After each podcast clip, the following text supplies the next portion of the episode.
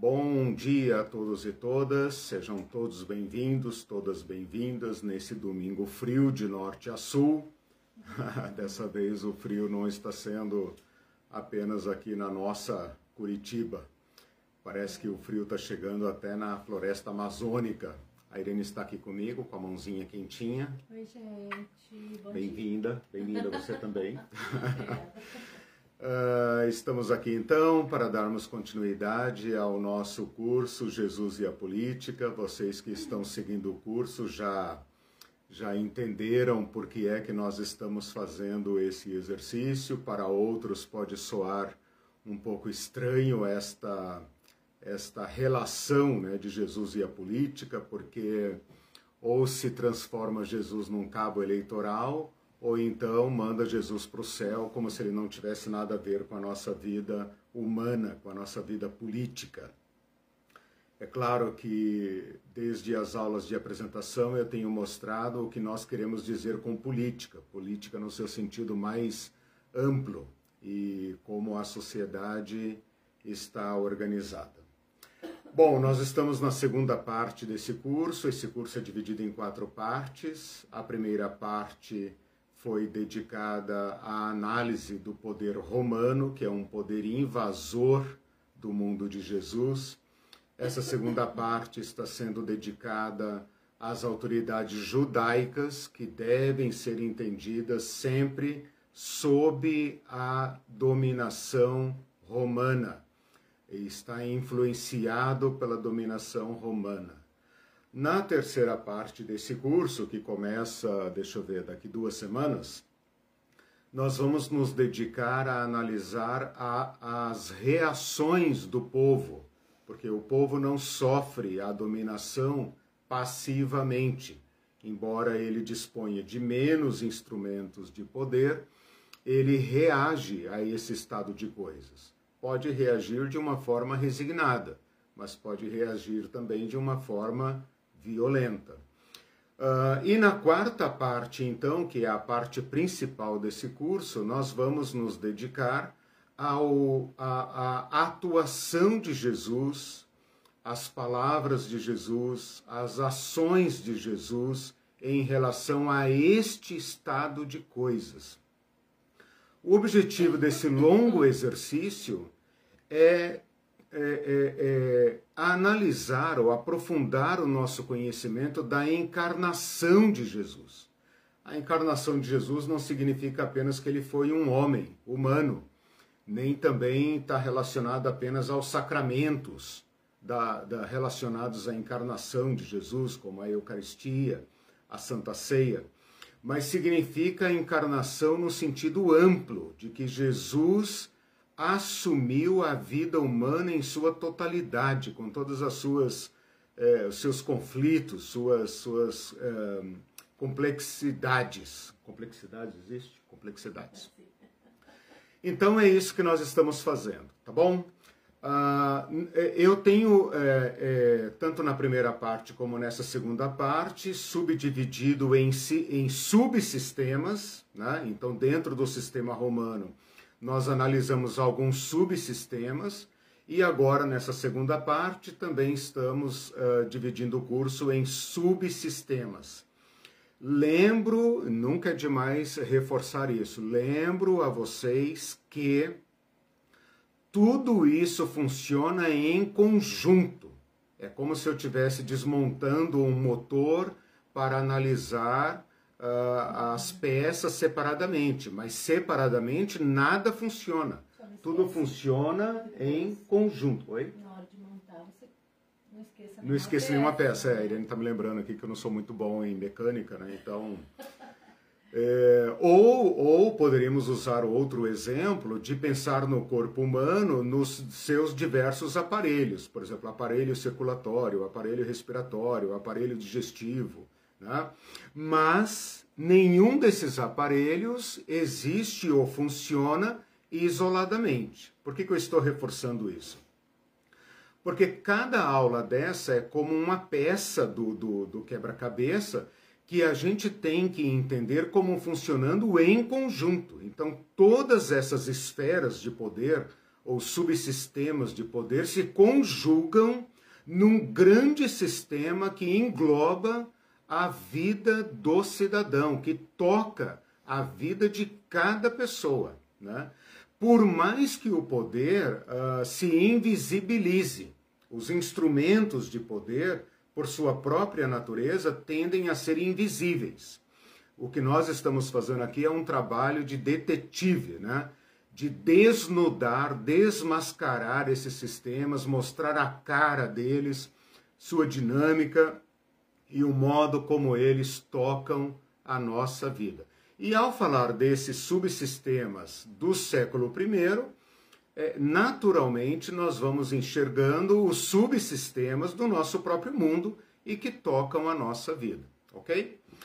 Nesta segunda parte do curso, então, eu estou analisando quatro subsistemas, tá?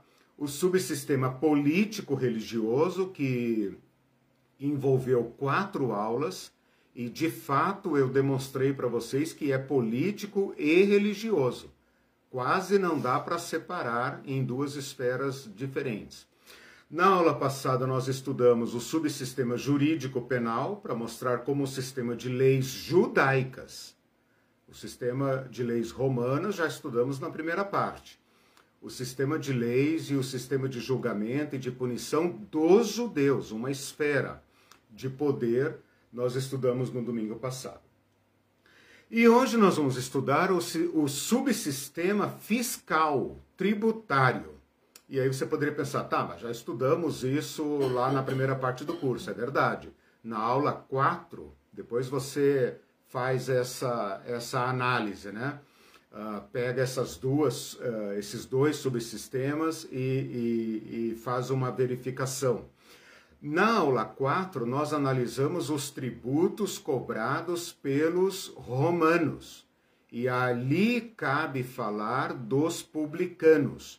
Então, esse é um sistema que praticamente é o que mais diretamente toca a vida do judeu, assim como de todo o povo uh, dominado por Roma, porque praticamente o império é uma máquina de tributar.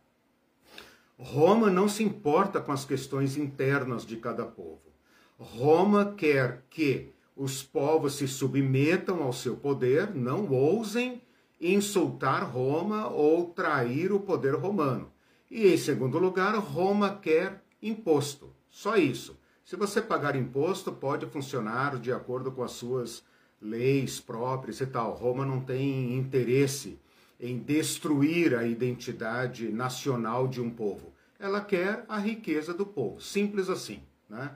Como diz o Eduardo Galeano, né? Dificilmente os impérios dizem exatamente suas motivações. Né? Nós é que estamos aqui fazendo a análise. Né? Eduardo Galeano, um uruguaio é, crítico da, da, da nossa formação latino-americana, ele dizia: dificilmente um império diz, eu vim aqui para te roubar. Né? Não, eles vêm com aquela ideia de que, ah, para defender, defender a democracia, não sei o quê, não sei o quê. Quando deveriam dizer, olha, estamos aqui porque queremos o teu petróleo, queremos o teu lítio da tua Amazônia. Né? É, exatamente. Então hoje nós vamos estudar uma segunda esfera fiscal. Ora, se eu estou separando aquela primeira esfera da aula 4 como um sistema fiscal romano, então esse é um sistema fiscal judaico que acaba compondo uma dupla tributação. Então não basta que os romanos já cobrassem impostos e esses impostos não são como os nossos impostos que nós pagamos, por quê? Porque é um imposto indenizatório para um poder invasor. Não bastasse isso, as autoridades judaicas também exerciam o seu direito de tributar.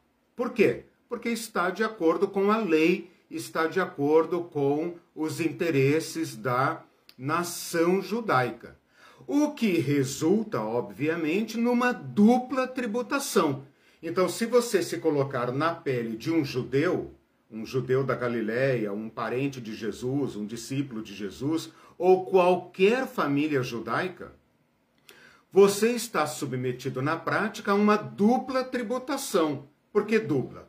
Primeiro, você tem que pagar os impostos da sua nação judaica. Segundo, você tem que pagar os impostos do povo que domina a sua nação judaica. Então, para cumprir a lei, esse é um outro exemplo, né?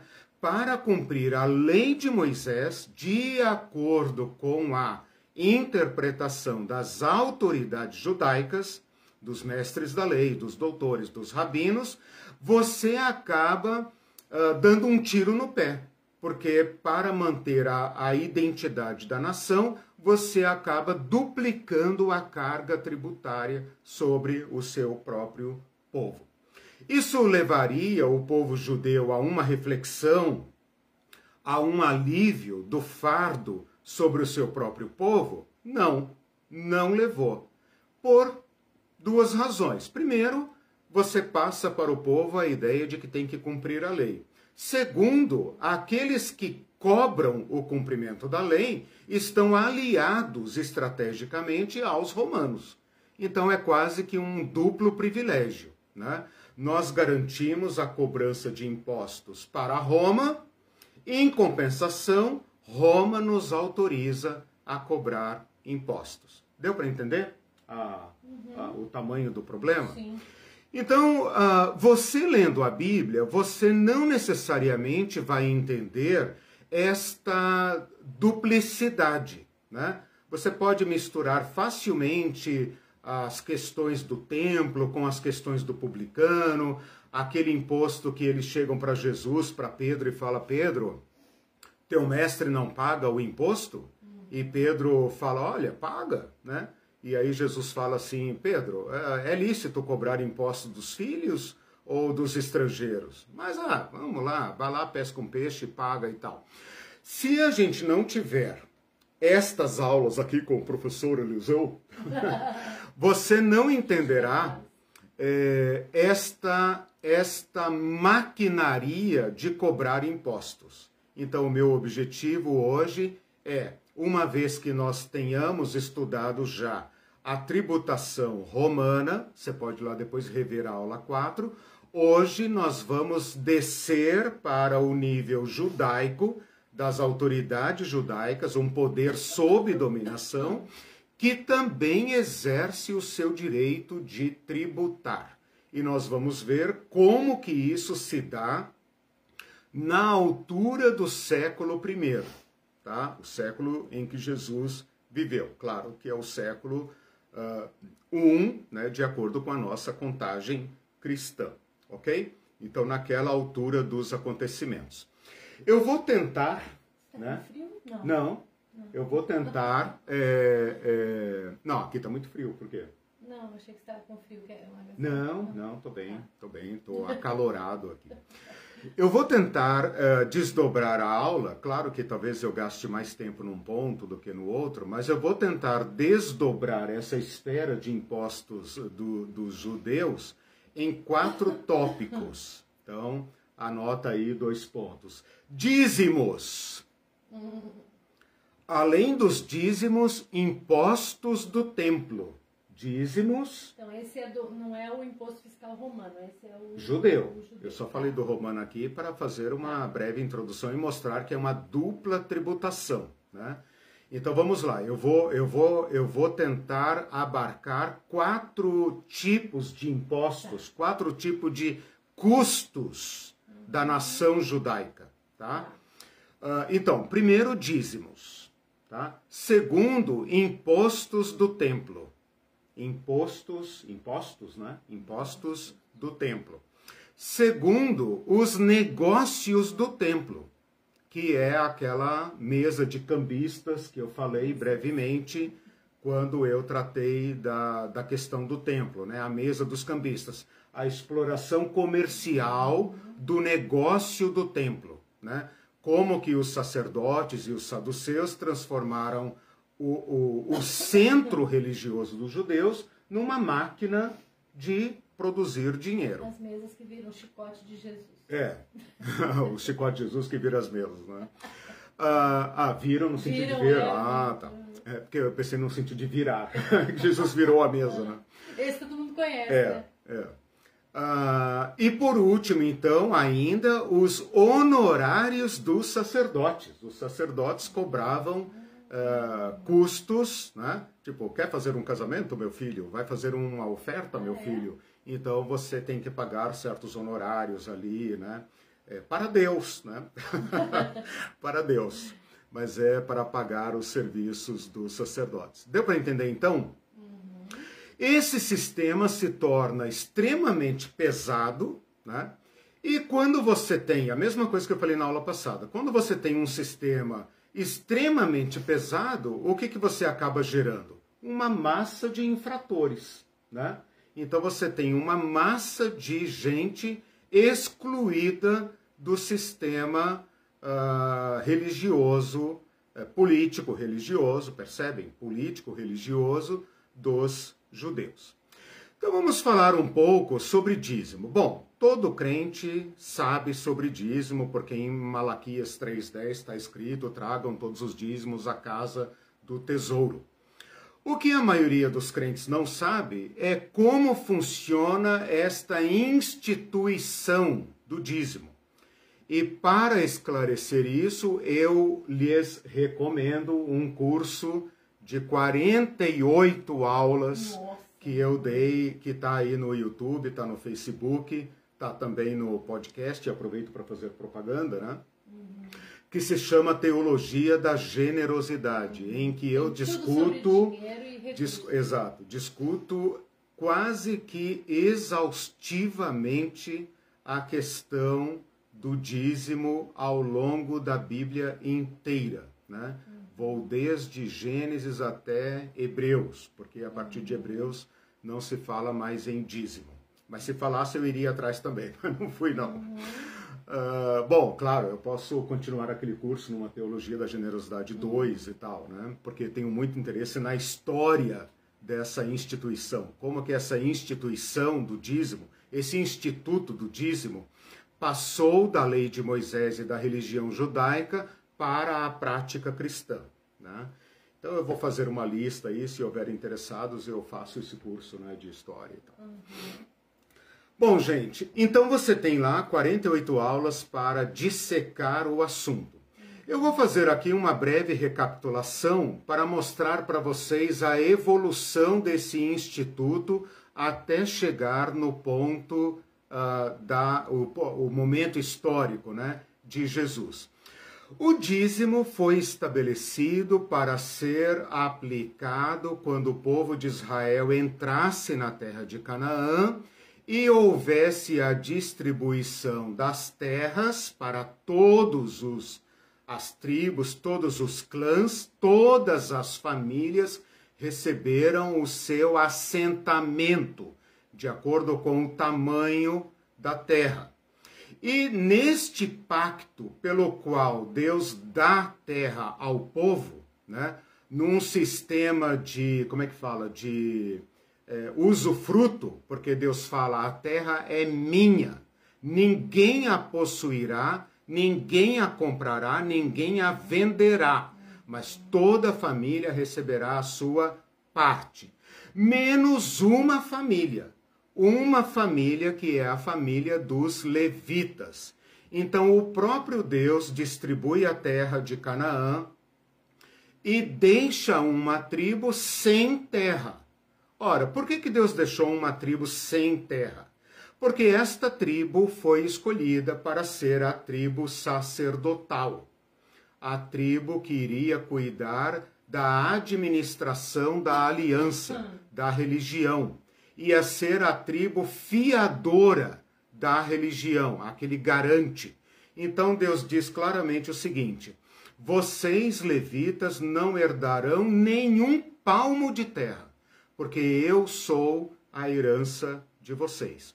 Tem uma jogada aqui embutida que você só vai entender se você estudar mais profundamente a questão do dízimo, que é a seguinte: No mundo antigo, uma nação tinha basicamente dois poderes: o poder real do rei e o poder sacerdotal, um apoiando o outro.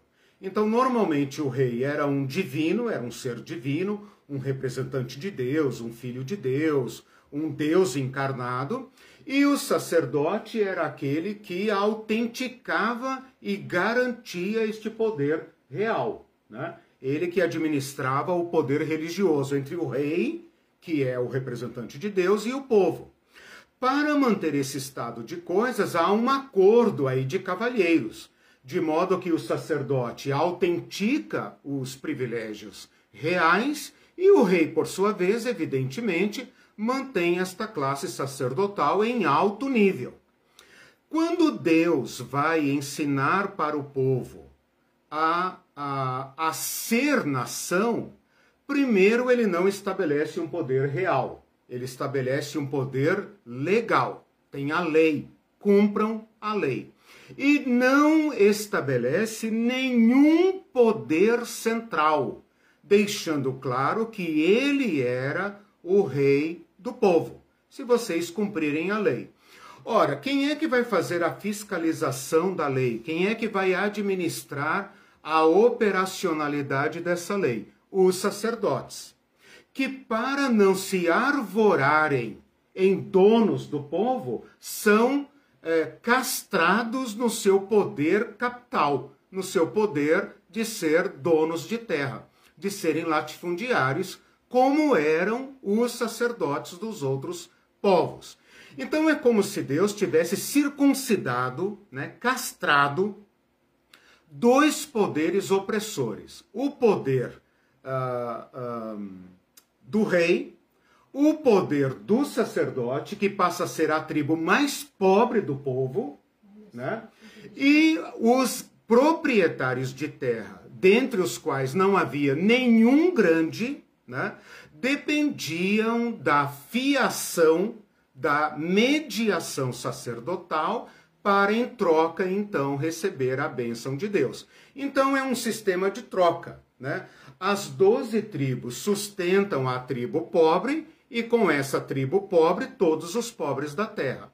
Em compensação, esta tribo pobre re, uh, como é que fala?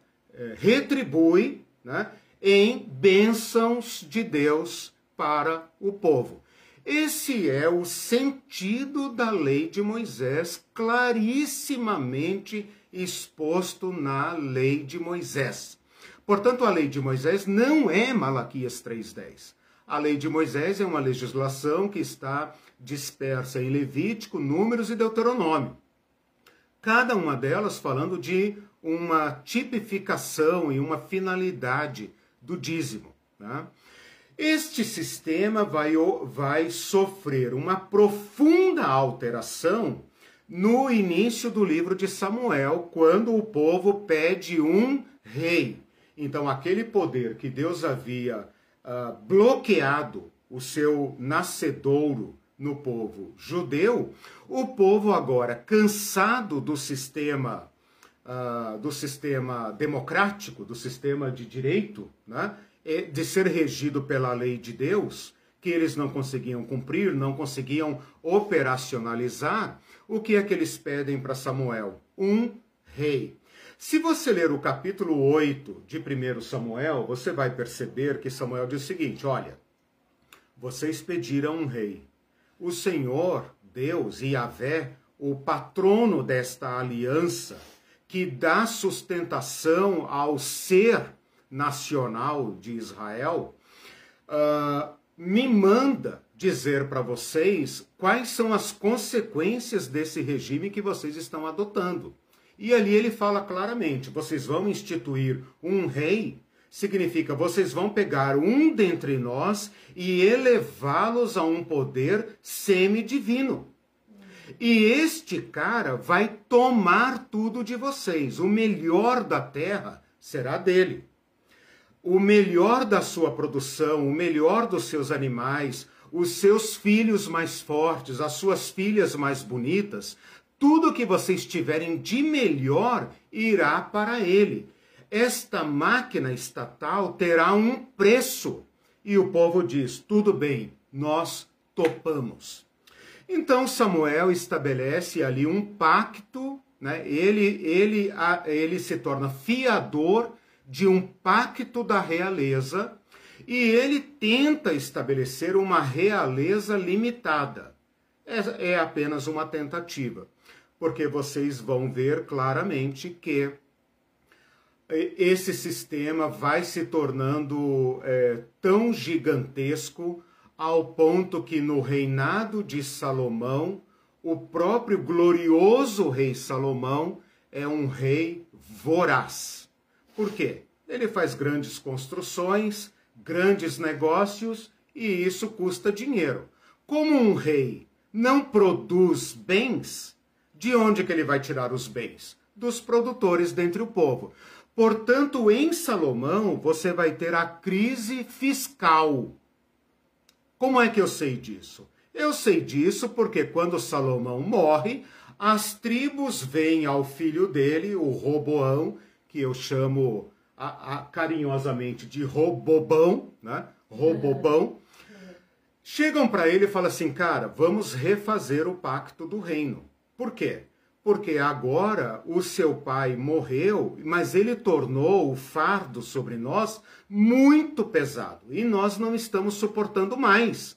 Chegou a um ponto de impor trabalhos forçados sobre o povo e nós estamos sufocados com esse estado de coisas.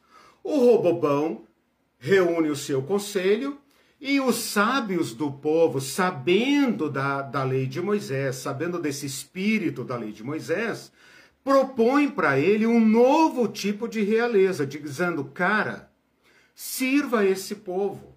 Esse povo é um povo pacífico. Se você administrar de uma forma que eles tenham pão, que eles tenham seguro-saúde, SUS, né? Uhum. escola pública de qualidade, etc. Esse povo é tranquilo, cara. Mas o Robão fica assim, será, né? Será que eu vou abrir mão dos meus privilégios reais e vou me tornar um rei servo desse povo? Ele vai consultar um outro conselho, né? Ele vai para o Senado primeiro, depois ele vai para o Centrão, né? O Centrão é formado de jovens jovens deputados ambiciosos tal, que fala, cara, de jeito nenhum. Não é assim que se trata o povo, pelo contrário. Aperta esse povo. Esse povo ainda pode produzir mais. E você ainda pode ser um rei mais poderoso para empreender obras maiores do que aquelas que seu pai fez. E a gente quer uma parte. E então, claro. E então, o que que acontece? O povo fala assim, ó, que se dane filho de Davi. Claro, isso não está escrito na Bíblia. Está uhum, escrito assim, para a sua casa, ó Israel, que temos nós com esse filho é de Davi. Né? É, traduzindo num português mais baixo calão, né? É assim, vai se danar, filho de Davi, né? Nós vamos romper o reino. E ali quebra o reino. Então, uma das causas da ruptura do reino de Israel é o sistema tributário fiscal. Por que, que eu estou falando isso? Porque desde Saul, Davi, Salomão e todos os reis até a queda de Jerusalém, o que você tem é um sistema fiscal que engoliu a lógica do dízimo. O dízimo não era um tipo de imposto o dízimo era uma quota de solidariedade recolhida dentre os produtores para distribuição aos pobres. Qual é o pobre oficial de Israel? A tribo sacerdotal. Então, este equilíbrio foi rompido. Desde Davi, desde Salomão, né, por melhores que eles tenham sido em alguns aspectos e tal, eles trouxeram o sacerdócio para o palácio. E ao fazerem isso, eles se tornaram um pequeno faraó, um pequeno Nabucodonosor, um pequeno César. Isso deu certo? Não, claro que não. Está aí o exílio para nos mostrar claramente. Bom, o povo judeu então passa a pagar eh, agora não mais dízimos, né? passa a pagar impostos agora para os imperadores. Então, Nabucodonosor cobra imposto, o Império Medo-Persa cobra imposto, o Império uh, uh, grego egípcio cobra imposto, o império uh, grego uh, sírio cobra imposto. O que, que eu falei até agora? Eu falei dos impérios que dominaram o povo judeu desde Nabucodonosor até o período interbíblico. Então, o povo judeu agora está submetido a uma, a uma outra ordem, a uma ordem fiscal mas não é uma ordem fiscal como nós temos no nosso país. Tudo bem, no nosso país imposto é alto, é, é, é, é expoliativo, é quase que uma dominação imperial. Mas a lógica do sistema não é essa. A lógica do sistema é que todos os cidadãos paguem impostos de acordo com a sua atividade econômica, com os seus ganhos de capital, e tudo isso vai para o Tesouro, né, para o Tesouro Nacional, e forma um orçamento que, em tese, né, na teoria, volta para todos nós em forma de serviços. Se isso não funciona, tudo bem, é outra coisa. Mas a lógica é essa. Não é isso que está acontecendo agora no povo judeu. Por quê? porque eles estão pagando impostos para os seus dominadores. Então, ao invés de pensar em imposto, para não confundir com o nosso imposto moderno, você pode pensar em multas, em indenizações. O cara tem a pachorra, né? O que significa pachorra mesmo? É bonito, cara, né? Cara de pau. É, o cara tem a cara de pau de invadir o nosso território e depois cobrar multa de nós pelas despesas que ele teve para invadir nosso território e impor o governo sobre nós. Então ele é um imposto é, é, expropriativo, é para manter aquele povo subordinado, para manter aquele povo é, é dominado completamente, sem condições de reagir, ok? E daí isso entrava na categoria de dízimo mesmo? Não, não. Estou falando de imposto. Imposto. A quem é imposto do templo. Não. Estou fazendo um histórico Geral, de como. tá de como. Espera. Estou mostrando como que o dízimo vai se tornar imposto do templo.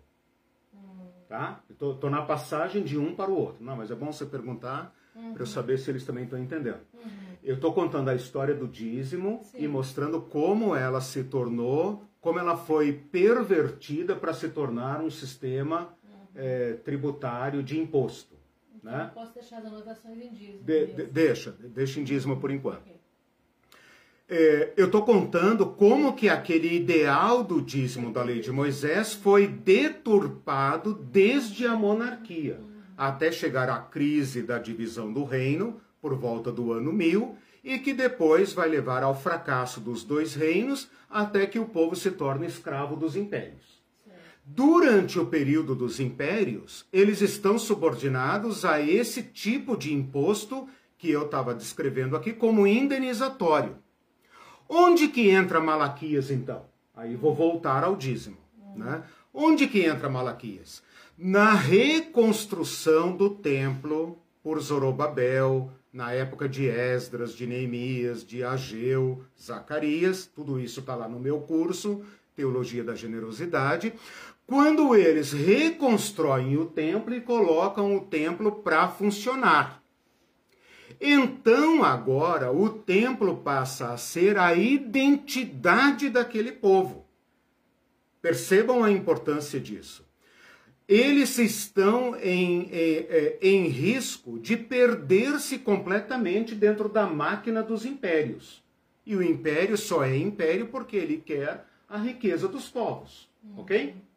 Quando eles reconstroem o templo, eles falam: gente, vamos trazer os sacerdotes, vamos trazer os levitas, vamos de novo recolher uh, uh, uh, uh dízimos Vamos fazer que haja mantimento na casa do Senhor. Aí entra Malaquias 3:10.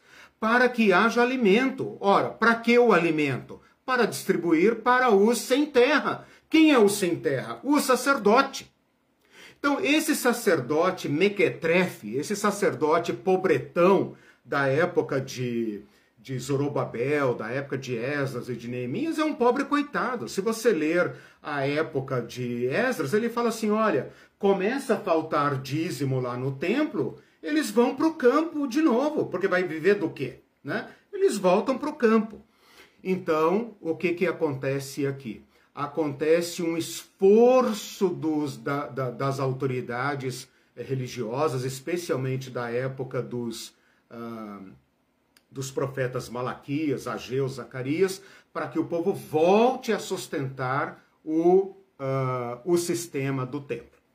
Aí vai ocorrer um problema, e isso é importante porque eu estou chegando nos dias de Jesus. No período interbíblico vai surgir aquilo que eu já falei neste curso e no curso da generosidade, uma revolução chamada Macabeia dos Macabeus. Isso está escrito na Bíblia Católica. Né? A nossa Bíblia não tem essa história. A Bíblia Católica tem dois livros de Macabeus. Mas basta ler o primeiro e você já vai ver a guerrilha e a revolução que foi feita por esta família subsacerdotal. Essa família que toma o poder e acaba uh, uh, entendendo que precisa também tomar o templo. E desta família macabeia, presta atenção, vai surgir a família asmoneia. Eu sei que é confuso, mas segura aí. Esta família asmoneia se torna rei e sacerdote. Portanto, unifica imposto e dízimo. Pronto chegamos ao mundo de Jesus. Uhum, ok? ok. Então nós temos aqui, em rápidas palavras, a transformação do templo, a fusão, né, digamos assim, do templo que cobra dízimos com a casa real que cobra impostos. Certo? Sim. Então, os dízimos, de acordo com a lei de Moisés, era para os sacrifícios, para pagar aquela aquela renca de sacerdotes e levitas e toda aquela é, parafernália do templo, né? Mas o sumo sacerdote é também rei. E o rei, como você sabe, tem despesas, né, irmão? Ele tem que manter o palácio, ele tem que manter seu status, ele tem que é, comer melhor que todo mundo, beber melhor que todo mundo, ele tem que tomar certas terras, ele precisa de empregados, ele precisa de um exército profissional. Ora, exército não produz dinheiro, né, irmão? Exército precisa ser custeado pela máquina de impostos. Você vai tirar do templo para pagar o imposto do rei Asmoneu? Não, né, irmão? Então você tem que ter impostos. Uhum. Certo? Certo. Isso dura aí um certo tempo, né? A, a casa dos Asmoneus dura aí mais ou menos 100 anos, né? Até a chegada dos romanos. E como eu já falei aqui em aulas anteriores, percebam que eu, como eu estou montando as pecinhas, né? Então, coisas que eu já falei na, lá quando eu falei da política, quando eu falei dos sacerdotes, dos saduceus, é disso que eu estou falando. Quando chegam os romanos, vocês sabem que junto com os romanos vai chegar a família dos Herodes. E Herodes ocupa o espaço do rei, ele se torna rei, e o descendente do Asmoneu volta para o templo. Então, o que, que o Herodes causa? O Herodes causa a divisão dos poderes de novo, certo? Uhum. Ele ocupa a parte de rei e o descendente do Asmoneu, que era rei e sacerdote, é mandado para o templo. Tem aqui uma separação entre igreja e Estado. Né? Herodes cuida do exército, cuida da segurança, cuida da, da máquina tributária, etc, etc. E o sacerdote cuida do templo. Cada um na sua esfera, cada um no seu quadrado, né? Ninguém se mete com ninguém, estamos de boa. Beleza? Sim. Então, Herodes tem autonomia para cobrar impostos e cobrou muito imposto. Cobrou muito imposto. Produziu muita pobreza na época de Jesus. Porque rei, como eu já disse aqui, não gera imposto, né? não gera uh, recursos. Ele come os recursos que o, a população ativamente econômica produz. Né? O Estado não gera imposto, ele consome imposto. Por isso os impostos, os impostos têm que voltar para o próprio povo, que é o pagante. Né? Não era assim na época antiga, na época da realeza. Bom, vocês sabem também que o Herodão, depois que morreu, ah, perdeu o poder da Judéia, certo? O filho dele assume o poder, ele é tão mau que ele é destituído, e aí então entra o governo romano, certo? Uhum. Os Pilates, É, os tá Pilatos, Pilates não, Pilatos. resumo, tudo isso já foi tratado exaustivamente na... No curso Teologia da Teologia, Generosidade. então, quem né? tiver Mas se tiver alguma pergunta é. aqui agora pontual, eu vou falar porque Sim. essa é a parte principal da aula de hoje. Ok, então se Bom, tiverem perguntem que eu Tá. repasso. Cheguei então agora no mundo de Jesus. Esse é o mundo de Jesus, em que a Judéia é governada por Roma e o templo é administrado pelo Anás e o Caifás, e não vou falar o outro nome, né? Anás e o Caifás e o sacerdote. O Pilatos está lá na Cesareia, nem em Jerusalém ele quer ficar, é muito encrenca para um romano, né? Ele fica em outra cidade, então ah, Israel tem duas capitais aqui, né? Tem uma capital política, que é a, a Cesareia de Pilatos, né? E tem a capital religiosa, onde está o templo. E é, é esse equilíbrio de coisas, então, é o modus operandi da época de Jesus. O Pilatos vai cobrar os impostos de Roma. Pilatos está ali para representar o direito romano de tributar. É isso. Ele não está interessado em dízimo, em coisa nenhuma dessas. Mas ele precisa manter o templo em paz e quieto. Ele não quer encrenca com aquela turma de Jerusalém. O que, que ele faz então? Ele autoriza aquela casa a cobrar impostos. Então, esse povo descendente dos asmoneus, esse povo que tinha privilégios da época dos asmoneus, tem a cobertura romana, o aval romano para cobrar seus próprios impostos. Portanto, na época de Jesus, portanto, na época de Jesus, o que, que está acontecendo aqui? Roma come todo o excedente. Roma está ali apenas para tributar. Só isso. O, o templo, que é a identidade e o orgulho do povo judeu, não vai funcionar com dinheiro romano. Não. Nós vamos cumprir a lei de Moisés. E a lei de Moisés manda pagar os dízimos. Não importa se agora a casa sacerdotal não é sem terra. A casa sacerdotal agora está lá no cume da pirâmide. Faz parte da nobreza de Israel, mas a lei de Moisés manda pagar o dízimo. Entendeu? Ou vai querer sofrer, vai querer sofrer um processo? Vai querer ser excluído da, da casa dos seus pais por rebelião contra Deus? Deus é o patrono, é o fiador desse sistema. E se você não pagar os dízimos, você vai se ferrar, vai perder o pouco que tem. Então, não importa se agora a classe sacerdotal está lá em cima, no cume da pirâmide econômica social. A lei de Moisés manda pagar impostos. Além disso, eles reivindicam o direito que tinham os asmoneus de cobrar impostos à parte. Então, eles unificam de novo dízimos e impostos. Então, aqui eu já estou entrando nos impostos, ok? Bom, até aqui eu contei a história do dízimo, né? Que ninguém eh, te contou antes, né?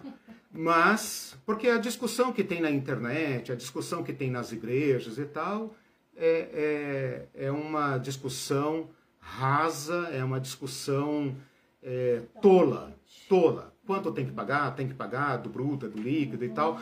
O, o, o, a conversa é muito mais funda do que isso. Essa discussãozinha aí entre, ah, não quero pagar porque pastor ladrão, porque não sei o quê, papapá, papapá, é uma discussão estúpida. Estúpida no sentido etimológico, né, para não ofender Sim, ninguém. sim. Estúpido porque ela não toca o cerne da questão. Né? E o Por isso, o desvirtuamento, o legalismo e etc., que está completamente deturpado, e quando deturpado, ela passa a ter um efeito expropriativo, um efeito de preservação de privilégios. Né? Você vai pagar dízimo para o Edir Macedo para quê? O cara está na lista Forbes. Né? Você vai pagar dízimo para os pastores bilionários, milionários ou miliários para quê? Né? Se esses caras estão no cume da pirâmide social. Né? Ah, e os pastores pobres? Como é que fica? Vivem do quê? Passam fome? O que, que acontece com eles? né? né? Então, essa discussão é estúpida, porque ela não atinge o cerne da questão. O meu objetivo nessa primeira parte da aula foi então mostrar para vocês como que o dízimo de Moisés, que tinha um espírito de compaixão, de redistribuição de bens, de distribuição de renda, para preservar a igualdade, né? Como que esse ah, instituto foi sendo deturpado por todo o povo de Israel até que eles caíram nas malhas do império, né? E depois a sua própria identidade nacional, representada pelo templo e pelo sumo sacerdote, se torna uma máquina que reproduz o império e não a lei de Moisés. Então você tem Roma como superimpério, que cobra impostos pesados dos produtores e de todo o povo. Se você olhar lá na, aula- na aula, aula 4, você vai ver que tem imposto para tudo. Você não sai do lugar sem pagar imposto, né? Tem pedágio, tem imposto de circulação de bens, tem imposto individual, tem imposto eh, sobre o campo, tem imposto sobre o comércio, sobre pesca, sobre venda, sobre tudo. Tudo tem imposto. Tá? Abaixo disso tem um subimpériozinho. Um subimpériozinho. Que faz o quê? Sustenta a máquina do templo. Ora, mas o dízimo não foi pensado para ah, ah, sustentar a super máquina do templo. O dízimo foi pensado para sustentar a tribo pobre, os pobres oficiais de Yahvé. Né? E com isso, ah, manter o equilíbrio entre os poderes. Né? E não permitir que o poder latifundiário engula o poder religioso, né? e também não permitir que o poder religioso explore o poder econômico, a população ah, economicamente ativa, como se diz hoje, né? os que produzem, os que têm campo, que no ideal da lei de Moisés deveriam ser todos, porque todos tinham terra. Né? E se eventualmente perdesse sua terra e caísse num estado de pobreza, era socorrido por essa caixa comum dos pobres de Iavé, que estavam lá, pasmem, numa, num templo desmontável. Nem templo Deus permitiu que eles construíssem. Uma, como esses, eh, eu costumo pensar no tabernáculo como esses circos do interior. Sabe esses circos do interior? Desmontável, com lona ali. Esse era o templo do grande Deus Yahvé.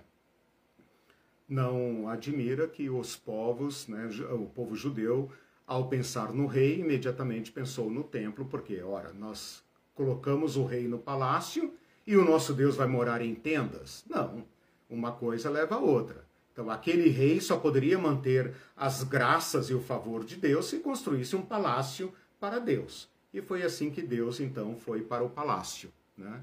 Até que o palácio vai se tornar uma máquina de oprimir e Deus não está mais nele.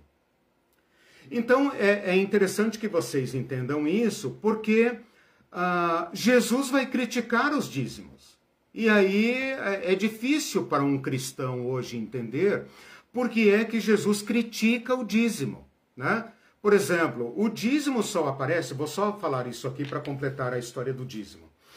O dízimo no Novo Testamento merece pouquíssima atenção de Jesus. Ele é uma obsessão das autoridades religiosas. Porque os fariseus vão tomar o cuidado de tornar isso, eh, esta lei, esta lei vai ter que vigorar sobre tudo, até sobre a hortelã, o endre e o cominho. Então, os fariseus vão tornar esse jugo do dízimo mais pesado ainda. Né? É aquilo que nós chamamos na, nas aulas passadas de como é que é o abraço da jiboia, né? Quanto mais você quiser ser fiel a Deus, de acordo com a ideologia dos fariseus, né? você vai se manter numa camisa de força mais apertada ainda. E isso vai gerar uma grande exclusão dos crentes da época, que não suportam mais o peso da religião de Yahvé.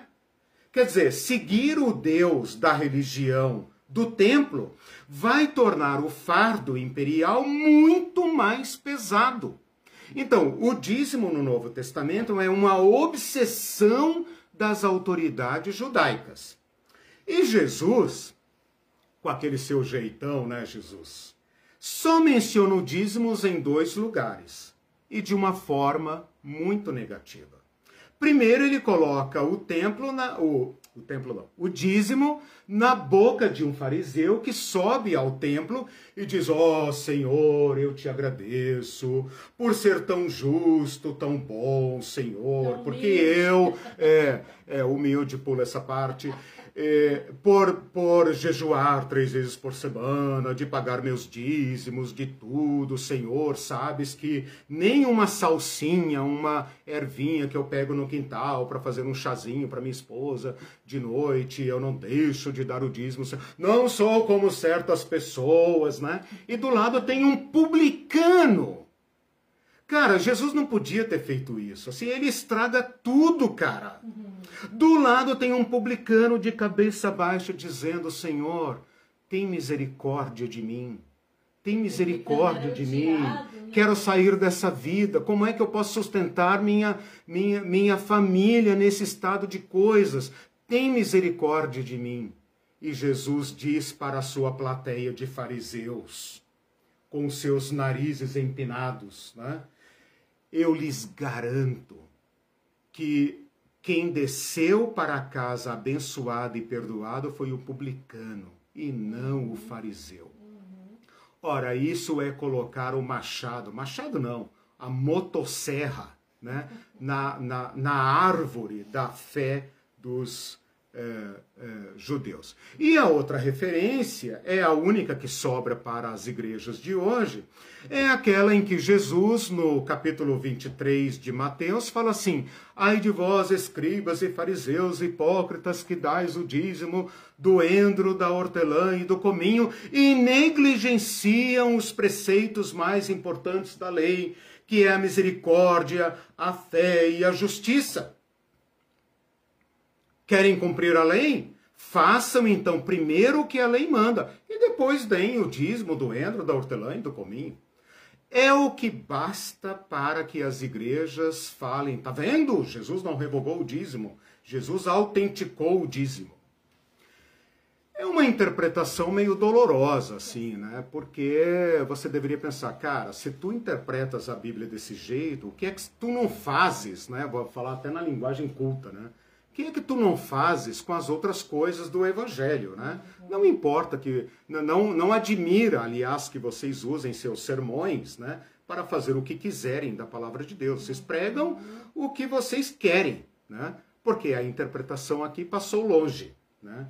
Jesus está dizendo, ai de vós, ai de vós, escribas e fariseus hipócritas. Leia os versículos anteriores, é o mínimo que a hermenêutica pede. Ai de vós, escribas e fariseus hipócritas, vocês são como sepulcros pintados de cal. É outra motosserra na, na, na árvore da religião judaica. Vocês parecem puros por fora, mas por dentro vocês são carniça. Vocês estão podres. Vocês roubam a oferta do órfão e da viúva, e para disfarçar a sua crueldade, fazem longas orações e parece piedoso. Leia o capítulo inteiro, por favor. Tenham a, a, a, a, decência de lerem pelo menos o capítulo inteiro. Né? E é por isso então que Jesus ataca frontalmente a questão do dízimo. Bom, com isso eu já falei em grande parte sobre o dízimo que vigorava como peso. Lembra que eu falei do fardo? É, como é que é? Vinde a mim, todos vocês que estão cansados e oprimidos. Ora, cansados e oprimidos do quê? De trabalhar no campo? Não. Da religião que foi colocada no ombro de vocês. No capítulo 23, no mesmo contexto em que ele fala do camelo e do mosquito, em que ele fala do sepulcro caiado, ele fala: eles atam fardos pesados sobre os ombros dos homens, mas eles mesmos não tocam. Sabe por quê, irmão? Porque eles eram isentos. Eles eram isentos de imposto para Roma e eles eram isentos do dízimo e, obviamente, eles eram isentos do imposto do templo, porque eles são os beneficiários.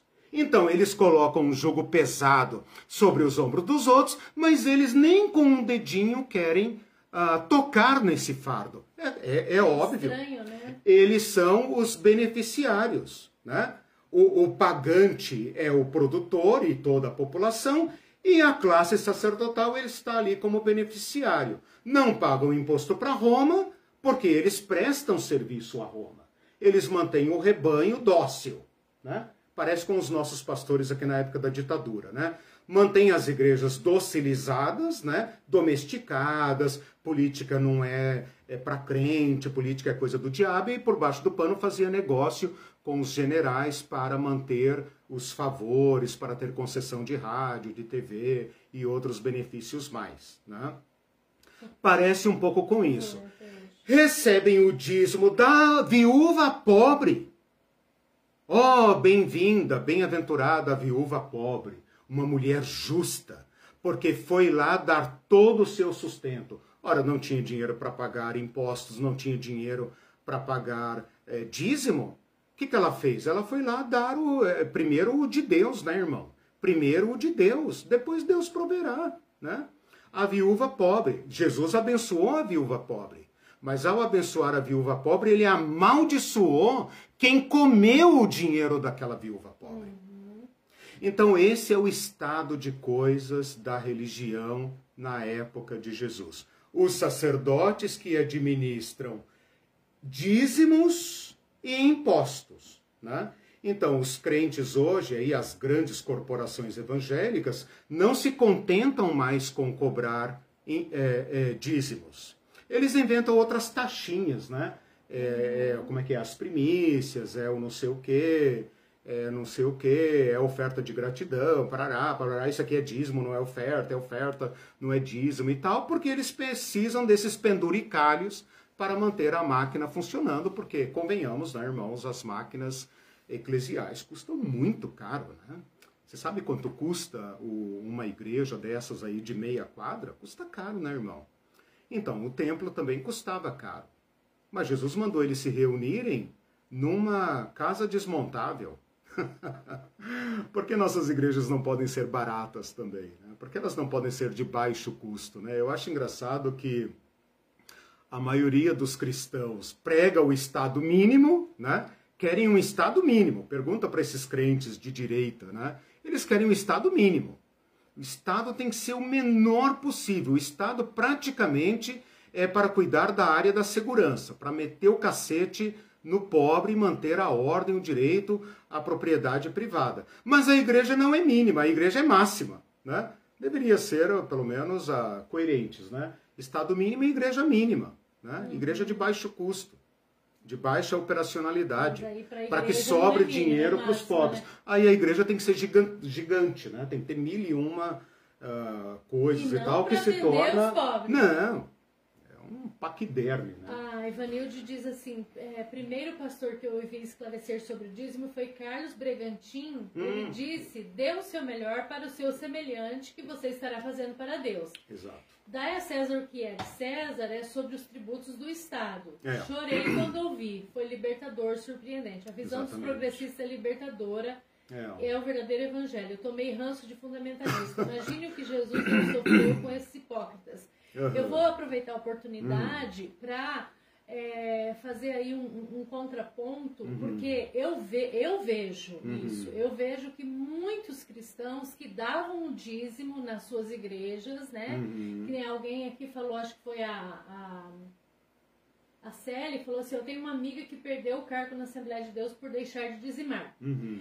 E, e, tem gente que ouve essa mensagem sobre o uhum. dízimo e fala assim, Parei, não dou o dízimo mais. Vou comer tudo agora. Vou comer tudo, eu vou comer, uhum. é tudo meu agora. Uhum. Não é uhum. esse o espírito não. da coisa. Pelo contrário, que nem a Ivanilde tocou num ponto uhum. interessante aqui, porque a igreja ela não olha para os pobres. Uhum. E mais ainda, deixou os pobres é, além, exatamente, além dela não se, uhum. se é, aceitar isso como uma, uma questão é, que a igreja deve se importar uhum. com as pautas sociais, ela ainda vota em candidato que nem que se interessa com essa mínimo, pauta. Claro. Né?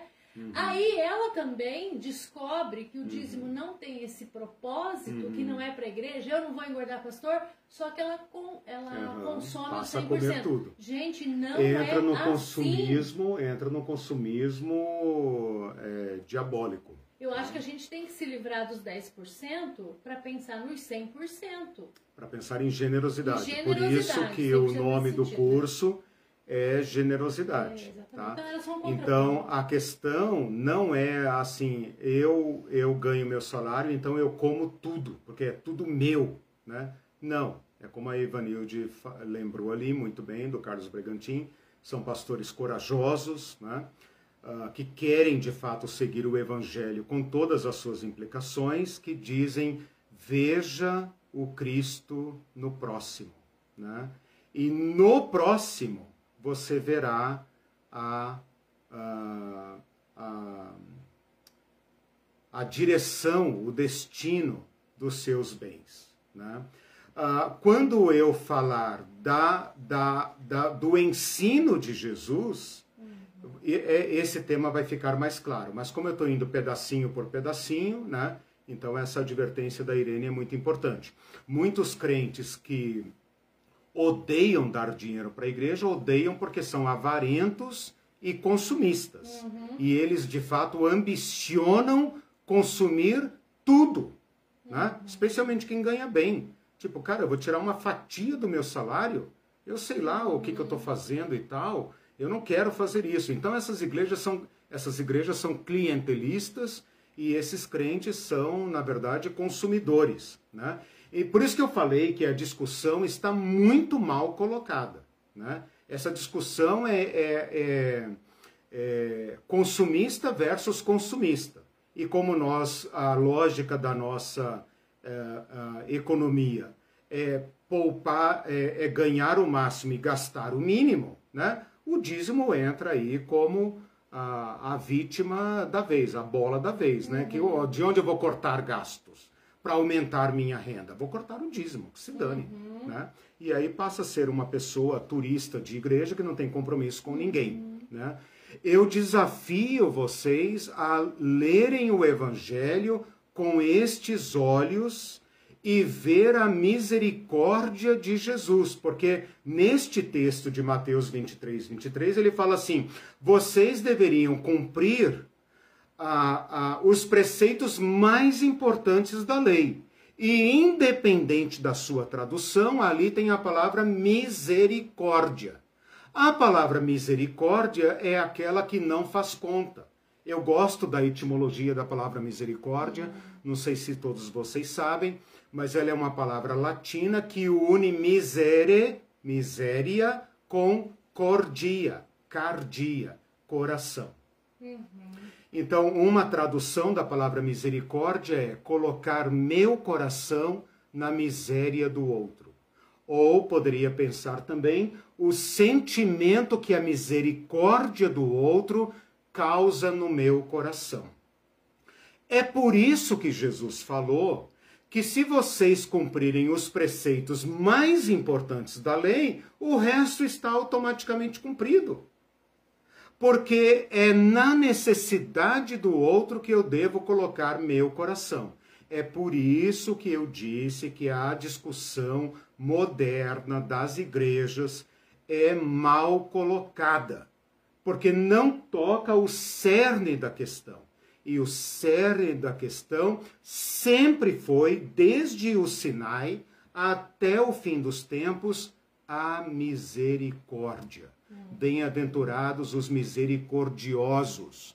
E a palavra misericórdia significa o sentimento que a miséria do outro causa no meu coração.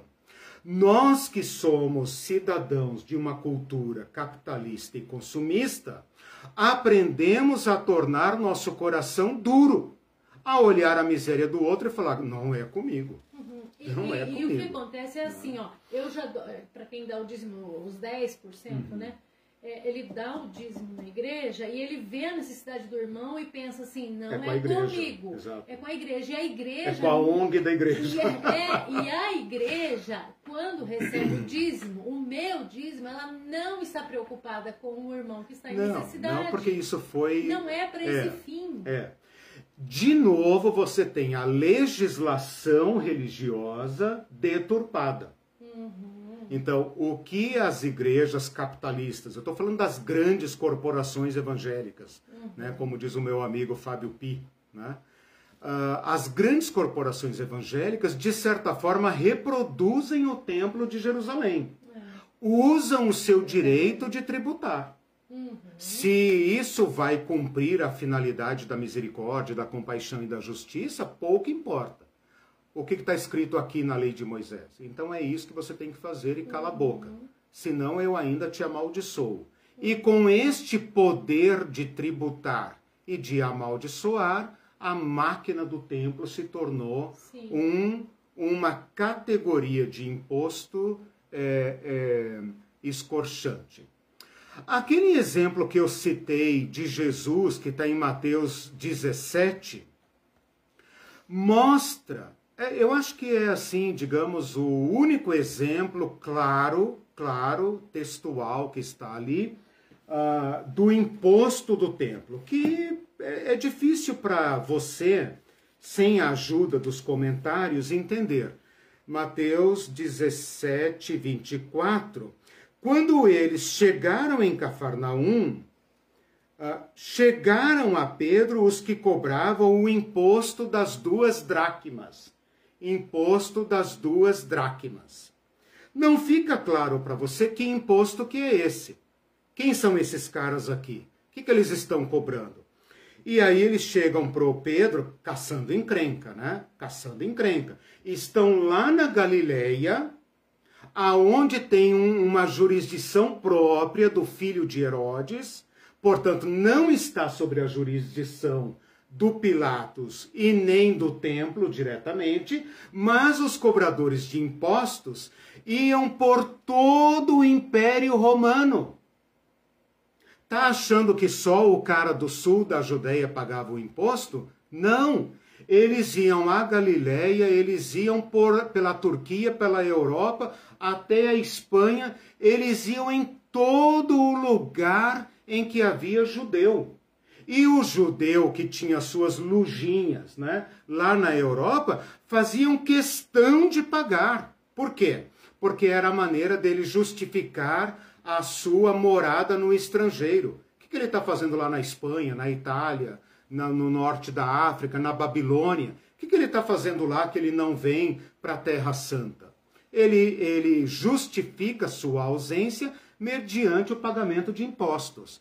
Esse fluxo de dinheiro, esse fluxo de dinheiro, esse trânsito de dinheiro que corria todos os riscos de ser assaltado. Certo? É prata e ouro sendo transportado por camelos e caravanas. Prato cheio para os ladrões de caravanas. Roma protegia, Roma dava, é, é, fazia escolta desses carros blindados que traziam a riqueza dos judeus, muito dinheiro para abastecer o templo. Uhum. Ainda não, e não era para Roma, esse era para o templo. Imposto dos judeus da dispersão que vinham para o templo. Um acordo com Roma, então. um acordo com isso. Para manter os judeus em uhum. paz, deixa eles cobrar a dracma deles. Uhum. Deixa eles cobrar. Não mexe com esse povo que dá encrenca. Uhum. E eles davam, eles faziam a escolta uhum. destas caravanas, que devia ter o cifrão, né? O camelo com uma, forte, um camelo blindado, né? É. Os camelos blindados, soldados blindados, que vinham escoltado por centúrias romanas até chegar no templo e descarregar lá o din-din. De modo que o templo tinha casas do tesouro. Aquela casa do tesouro que Malaquias fala, é agora real, é casa do tesouro não é mesmo. Fictício, não é uma maneira de dizer. Casa do tesouro em Malaquias é para trazer alimento. Você já viu guardar alimento em casa do tesouro? Não, né? Alimento se guarda em dispensa, uhum. em silos, né? Em, em é, lugares próprios. Agora é casa do tesouro mesmo, porque lá dentro tem tesouro. Agora é moeda mesmo. Por que, que o templo precisa ter um capitão do templo? Por que, que o templo precisa ter soldados se eles não fazem guerra? Para guardar a caixa forte do templo. Então aqui os carinhas estão lá em Cafarnaum, na vila dos pescadores lá, e chega pro Pedro e fala assim, ô oh, meu, vocês não pagam imposto não? O que que o, né? o, que que o mestre de vocês diz sobre isso? E aí o Pedro, meio amarelo, né, meio de, é, constrangido, fala, sim, sim, respondeu ele. Tipo assim, não quero encrenca, né? Uhum. Eu não vou pegar essa bomba. Ao entrar Pedro em casa, Jesus se lhe antecipou dizendo, Simão, que te parece? De quem cobram os reis da terra imposto ou tributo? Dos seus filhos ou do povo comum? Tipo assim, o rei cobra tributo do príncipe, do seu próprio filho, ou ele cobra dos cidadãos, dos súditos, dos produtores? E Pedro responde: Ora, Senhor, dos estranhos. Jesus fala: Logo nós estamos isentos, Nossa, porque é a casa do nosso pai. É a casa do nosso pai. Eu sou filho, você é filho, nós somos todos filhos do eterno. Não faz sentido cobrar imposto dos filhos. Deu uma alfinetada. Mas, para que eles não nos causem problema, agora aqui tem uma ironia. É, aqui tem uma ironia muito fina de Jesus. Jesus fala assim, ó, não tira dos peixes que vocês pescaram, não. Vamos aprontar com esses caras. Vai lá no mar, pesca um peixe. O peixe terá uma moeda dentro. Cata essa moeda, que não é fruto do nosso trabalho, e dá para eles. Ironia fina isso aqui, né? Vai ao mar, pesca um peixe. O primeiro peixe que você pescar, tira, ele vai ter mordido uma moeda. Peixes fazem isso, né? Uhum. Peixes fazem isso. De, de, repente tinha lá uma fonte, como é que é? Fonte da sorte, né? Em que os caras jogavam moedinha, né? Oh, que Yahvé me abençoe, jogava moedinha, né? E o peixe, glop, né? Comeu. Porque eles podiam pagar em peixe. Abre a boca dele. Não, vendia, né? Porque peixe ah, aqui é para o comércio. Uhum. Né? Porque a máquina romana já agora obrigou as forças produtivas a produzirem o excedente. Essa é matéria do, da primeira parte do curso, né? Porque numa cultura normal agrária, você produz para si e para aquele pequeno comércio, uhum. aquele pequeno escambo. Quando você tem que pagar imposto para um poder é, expropriativo, o uhum. que, que você faz? Se você pescava 50 peixes, agora tem que pescar 100. Você tem que trabalhar muito mais para produzir o mesmo benefício para sua família. Uhum. Entende? Sim. Então ele fala aqui: vai ao mar, pesca um peixe, uhum. tira a moeda da boca dele nosso, e paga o nosso. Paga o nosso. Uhum. Tem muita ironia aqui. Então, esse é o único exemplo que mostra para nós o exercício, a, a, aliás, a prática da cobrança de impostos. Tem um nome especial esse imposto? Não é o imposto das duas dracmas, uhum. ou imposto do tempo. Né? Se você pesquisar, quiser pesquisar melhor isso, você pode pesquisar imposto do meio ciclo, meio ciclo, imposto das duas dracmas ou imposto do templo, claro, na época de Jesus. Vejam, meus irmãos, onde está escrito na lei de Moisés que tinha que pagar esse imposto? Em lugar nenhum. Em lugar nenhum está escrito para pagar imposto de coisa nenhuma. Porque a cultura judaica da lei de Moisés não tem imposto, tem dízimo. Imposto é coisa de Estado. De uma aliança de tribos não tem imposto. Então, o mundo ordenado por Moisés é um mundo sem impostos. É, é, é, é a sociedade perfeita. Não é nem capitalista nem comunista. Né? É uma comunidade cooperativista, solidária, né? em que os produtores guardam uma parte da sua produção para o amparo social do povo, para reabilitar os irmãos que caem na pobreza, para que eles voltem a uma vida ativa e tenham o seu próprio pão. Por isso entra o sábado, o ano do jubileu, por isso tem a remissão, tem o redentor, né? Olha aí, você não vai entender quem, por que Jesus é chamado redentor. Redentor é a figura do parente próximo que tem o dever de amparar o seu cunhado que caiu na pobreza. Né? Inclusive tinha que herdar também a esposa né, do, do seu irmão, mas essa é outra história, né? Isso caiu com a lei de Moisés, né? Uh, mas todo esse essa rede de proteção é, é, que está na lei de Moisés. Por causa dessa discussão, é lícito pagar, não é lícito pagar? Daí os, os eruditos faziam a, aquele esforço né, jurídico para demonstrar quem foi que tinha instituído a cobrança desse imposto, se era legal, se não era legal. Então tem gente que aprova, tem gente que não aprova, tem gente que paga, tem gente que não paga. Por isso que os caras chegam lá em Cafarnaum, lá em cima, na Galileia, e falam: vem cá, o teu mestre ensina a pagar ou não pagar? Jesus fala, ah, cara, eu não vou entrar nessa picuinha aí com vocês. Quer saber? Vai lá, pesca um peixe, dá para esses caras aí, pronto. Eles querem só dinheiro. Eles não querem discutir a fé, eles não querem discutir a justiça. Ah, dá uma moeda para esses caras aí, não vamos criar problema com esses caras. Certo? Então, esse é um exemplo que eu tenho para mostrar para vocês a respeito da, uh, do, da legislação. É claro que os sacerdotes poderiam pensar o seguinte: fazer uma reunião lá no Sinédrio e dizer o seguinte, gente, o nosso povo está debaixo de um jugo muito pesado. Nós não temos poder, nem força, nem os meios de atenuar. Nós não temos como chegar para Pilatos e falar: Pilatos, cara, negocia aí uma redução, uma isenção. Né? Deixa o imposto apenas sobre os mais ricos, as grandes fortunas e isenta o pequeno agricultor, cara. Esse povo vai perecer, vocês estão ultrapassando o limite. Eles poderiam ter feito isso.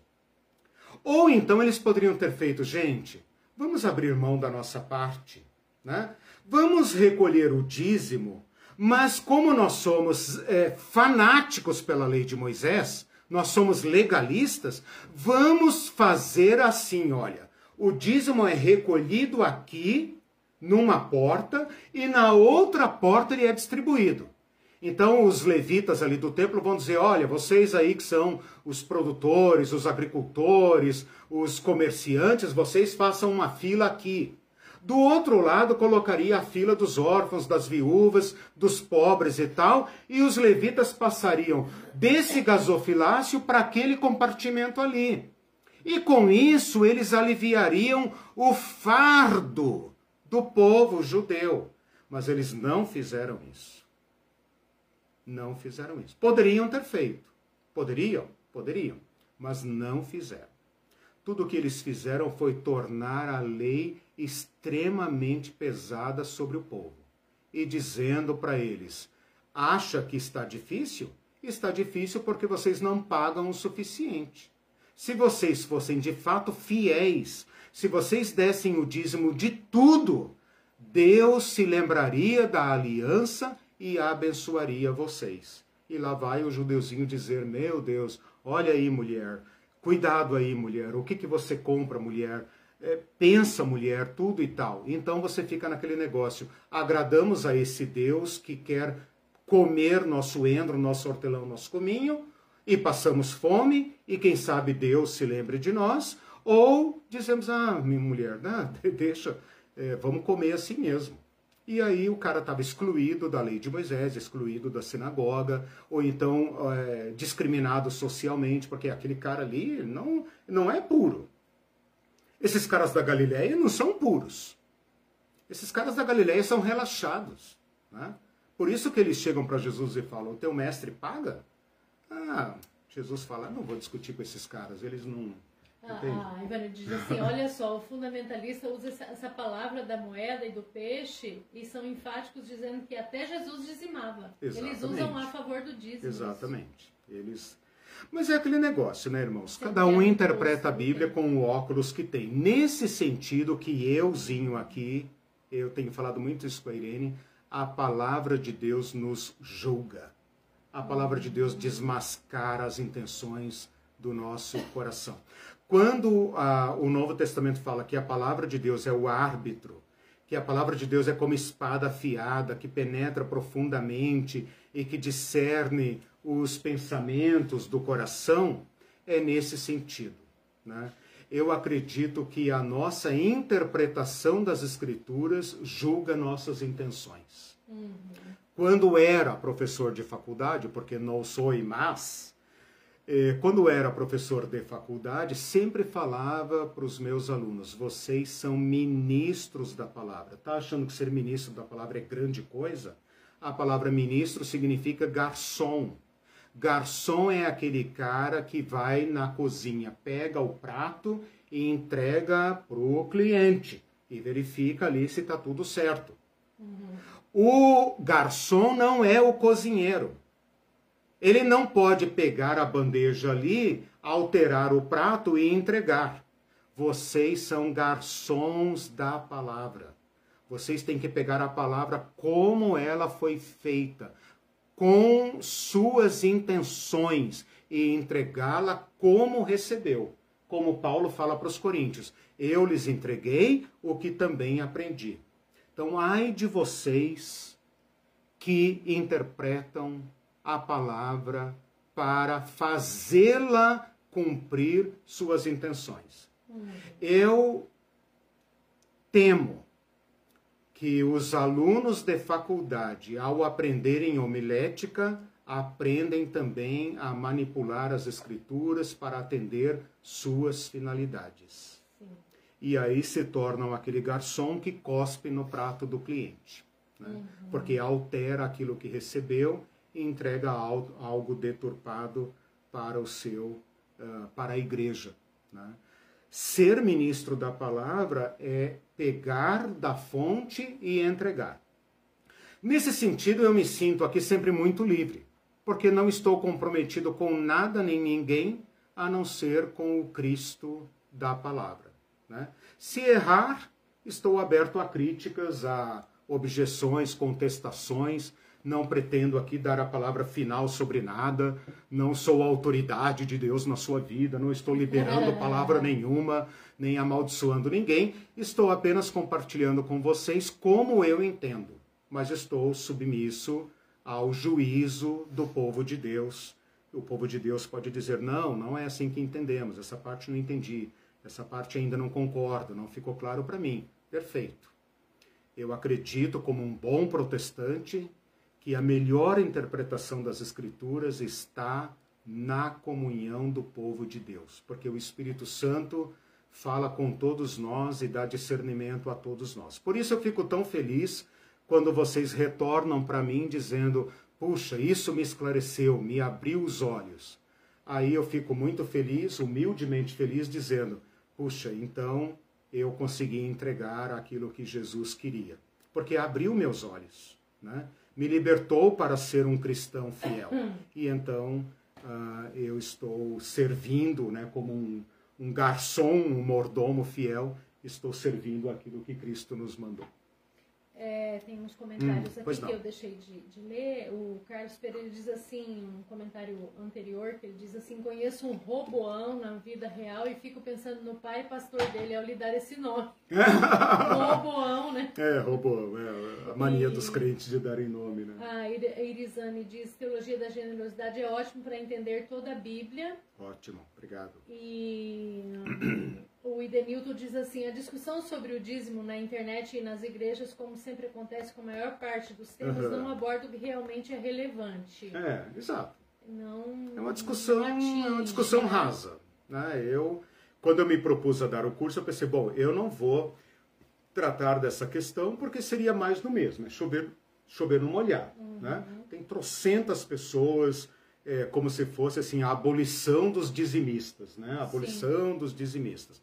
Eu entendo que Cristo nos chama, eu falei isso ontem numa aula que eu coloquei no canal, na missão Gênesis, falando isso. Servir a Cristo é mudar a mente. Né? Nós todos somos formados numa cultura capitalista que adora o capital. O capitalismo é uma religião, as pessoas não se dão conta disso. Capitalismo é uma religião que exerce uma, um poder sobre todos nós e que governa nossas vidas. Ser cristão é mudar a mente, uhum. mudar o modo de gastar, o modo de trabalhar, o modo de investir, o modo de doar, mudar a mente. Uhum. Enquanto você estiver fazendo continhas ali do, ai, eu estou dando até os centavinhos do líquido, do bruto, do presente, do não sei o que e tal, bem-vindo ao templo dos judeus. Lá que se discute essas coisas. Uhum. No Evangelho, nós mudamos a nossa relação com os bens.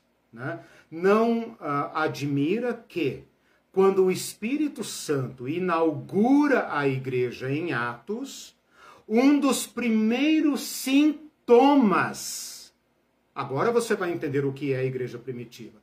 Uma das primeiras, não é sintomas, uma das primeiras evidências da igreja inaugurada pelo Cristo ressurreto na pessoa do Espírito Santo é a nova relação com bens. Qual é o primeiro ministério é, é, é, instituído na igreja? A diaconia. A misericórdia dos órfãos. Você acha que agora eles vão lá no templo para dizer, olha, vocês têm que dividir, tem não sei o quê. Não. É uma comunidade que assume, assume a responsabilidade, assume a sua, a sua, as suas necessidades e passam a distribuir. O Barnabé tinha dois campos, vende um, traz é e coloca um no pé dos discípulos. Moisés, né? Claro. Retorno, não dá para entender. Não dá para seguir a lei de Moisés. Exato, não dá para entender a, a Jesus Cristo a não ser como a restauração da lei de Moisés no seu espírito. Quem transformou a lei, quem transformou a lei de Moisés em tábuas de pedra para corações de pedra foram os legalistas. Uhum, né? E para falar a verdade, ninguém nunca cumpriu a lei de Moisés, por isso veio o Cristo, né? Uhum. Instituir um novo pacto, inscrever a lei nos nossos corações. Uhum. Falei isso na aula de sexta-feira, né? Tirarei de vocês o coração de pedra e lhes darei um coração humano o coração humano é o coração misericordioso. Uhum. É bom dizer isso, porque senão parece que Deus é malzinho e Jesus é o bom que Exatamente, veio é, essas, é, essas discussões aí. Prossiga. A Ivanilde diz assim, é, lembrou daquele versículo que diz, não habito em templos feitos por mãos humanas, que é Atos é. 17, 24. É. Depois ela diz assim, a bancada evangélica trabalha contra os direitos do povo, eles usam o nome de Deus em vão. É nem fazem, nem permitem o Estado fazer. Né? Uhum. Não são igrejas misericordiosas, os crentes não são conhecidos pela misericórdia na sua, na sua massa, né? nos seus cento e tantos milhões aí que querem dominar o país até 2030, seremos 30%, sei lá quanto que é. No grosso da sociedade, basta perguntar para o mundo. É um mundo que vai atestar a nossa reputação né? nem permitem o Estado fazer porque querem um Estado mínimo. Né? Uhum. Então a gente está no pior dos mundos. Né? No pior dos mundos. Porque os americanos, que são os maiores defensores do Estado mínimo, pelo menos, por coerência, são mais generosos. Né? Todo mundo conhece as doações dos americanos. Né? São capazes de passar a vida inteira contribuindo com, o missionário, com os órfãos da África, com as famílias do Nordeste, etc, etc. Né? pelo menos são coerentes. Nós no Brasil, como, como né, costuma acontecer no, no capitalismo periférico, estamos no pior dos mundos. Né? Uma igreja altamente é, empresarial, capitalista, consumista, versus a defesa de um Estado mínimo. Uhum. Né? Então não faz nenhuma coisa nem outra. Né? A Marcha para Jesus ontem aqui em Curitiba né? é o espetáculo mais grotesco do que a igreja se tornou no Brasil. Né? Você não vê ali nenhum traço de misericórdia. Nenhum traço de misericórdia. Né? Ah, não há nenhum reflexo entre os cristãos da cidade e a pobreza. Né? Nós participamos de uma missão que está exatamente na rua, servindo pessoas de rua, né? nos passos do Júlio Lancelotti, odiado pelas igrejas. Né? Ah, ferida, né? Ficam sozinhos. Acha que é fácil levantar dinheiro para fazer marmita ou para dar banho ou para. Não, ficam no vácuo. Uhum. Mas as igrejas continuam com seus orçamentos milionários uhum. né? e seus pastores integrando a revista Forbes. Aí vem um desses caciques aí, né, milionários que andam de jatinhos e mostra lá meia dúzia de computador na favela e diz que está fazendo caridade, né? Ora, os espíritas fazem mais do que isso, né, irmãos? As ordens católicas fazem mais do que isso. Ah, o Rafael Monte Blanco, hum. é, ele, ele teve que sair, tá. porque vai começar ah. o culto dele. Ah. Disse: agradeço de coração a mensagem, mandou estrelas. Legal, obrigado. E falou: continue, porque as suas mensagens são importantes para a nossa geração. Amém. Legal. A Ivanilde disse ainda que ela viu muito amor, muito desamor e humilhação de irmãos que estavam uhum. numa situação confortável criticarem uhum. dizendo que os que estavam numa situação pior precisam de mais oração e precisam trabalhar mais para não precisarem estar exato. pedindo. É Eu questionava como poderiam ser tão soberbos uhum. para alguém ganhar uma cesta básica, além uhum. de cadastrar, tinha que esperar meses. A uhum. fome não espera. Ah, meu uhum. Deus, demorei muito para sair dessa instituição. Uhum.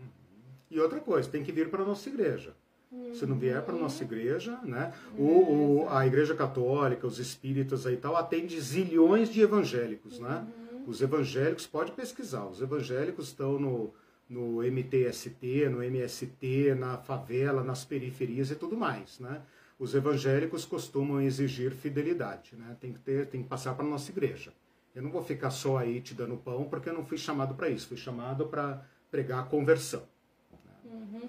Ah, o, últimos comentários, o Carlos diz, a aula maravilhosamente esclarecedora, conhecimento uhum. puro, obrigado. E a Tatiana falou, essas aulas têm sido um, um refrigerar, impulsiona, uhum. nos impulsiona a não ficarmos parados, uhum. bastante esclarecedor. E a uhum. Ivanilde perguntou como que faz para mandar estrela. Ivanilde, acho que tem, acho que tem, gente, é, tem é, ajudem um, aí vocês que fizeram. Um, embaixo, acho que dá para ver, Ivanilde. Depois, de, de repente, é, a gente te explica melhor. Para mim aparece, vejam se não aparece para vocês estrelas. Uhum. E acho que são centavos de dólar, mas ajuda a comprar livro, ajuda o canal, uhum. tá, gente? Uhum. Então, Obrigado. quem, todos quem está cooperando, é. muito obrigada. Obrigado a todos vocês que apoiam, que assistem, que nessa manhã fria de domingo, né, tiram aí, meu Deus, uma hora e meia para, para ouvir. Né? Eu reconheço que é muito material num dia de descanso, né? É. mas eu acredito que ainda. é, eu acredito que vocês estão aí porque é, está valendo a pena. É, eu não falei, mas é, a, digamos, a parte mais simples, né? eu falei o grosso aqui da questão. É, não falei do comércio religioso, mas você pode, eu acho que eu falei um pouco Os disso negócios, na aula sobre né? o templo, né? Hum é, sobre o câmbio e sobre a venda de animais, mas você pode ver um reflexo disso naquele episódio que os quatro evangelhos narram da purificação do templo, quando Jesus senta o cacete, né? Nas mesas, Jesus não bateu em ninguém, tá, irmãos? Vocês querem ver Jesus batendo em pessoas e tal? Não, Jesus não bateu em ninguém.